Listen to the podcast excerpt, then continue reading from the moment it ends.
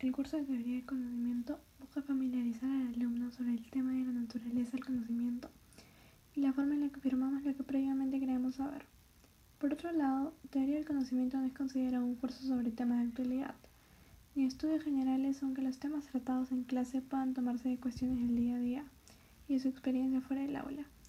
Teoría del Conocimiento estimula a los estudiantes a que se concienticen y se consideren a sí mismos como pensadores, animándolos a comprender más sobre la dificultad y complejidad del conocimiento, y para que distingan la necesidad de actuar de forma responsable en una sociedad inconstante.